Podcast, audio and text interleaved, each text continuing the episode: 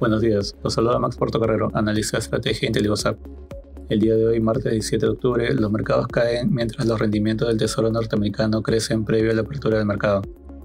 En Estados Unidos, los futuros retroceden mientras la preocupación sobre el aumento de los rendimientos volvió a pesar entre los inversores. Así, el rendimiento del Tesoro a 10 años viene subiendo, llegando a niveles alrededor del 4.8%. En el plano corporativo, Johnson Johnson subió antes de la apertura luego de reportar ganancias e ingresos mejores de lo esperado en el tercer trimestre. Asimismo, Bank of America presentó resultados que superaron las expectativas del mercado.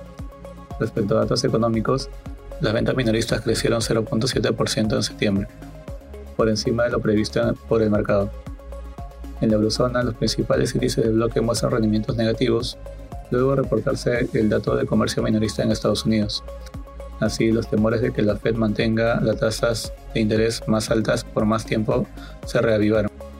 Por otro lado, los inversores monitorean de cerca la evolución de la situación en Gaza, a la espera de la visita de Joe Biden a Israel el día de mañana. En Alemania, el índice de expectativa de los inversionistas retrocedió menos de lo esperado en octubre, acentuando el pesimismo entre los inversores institucionales alemanes.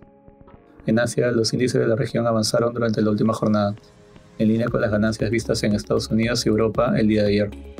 En China, más empresas locales anunciaron recompras de acciones ante la caída que ha venido teniendo la región. Respecto a commodities, el precio del oro avanza.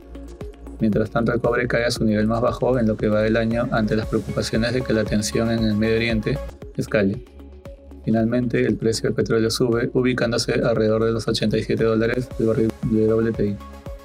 Los acuerdos entre Venezuela y Estados Unidos, que podrían levantar las sanciones para exportar petróleo impuestas en el 2018. Muchas gracias por su atención y si tuviera alguna consulta no deben contactarse con su asesor.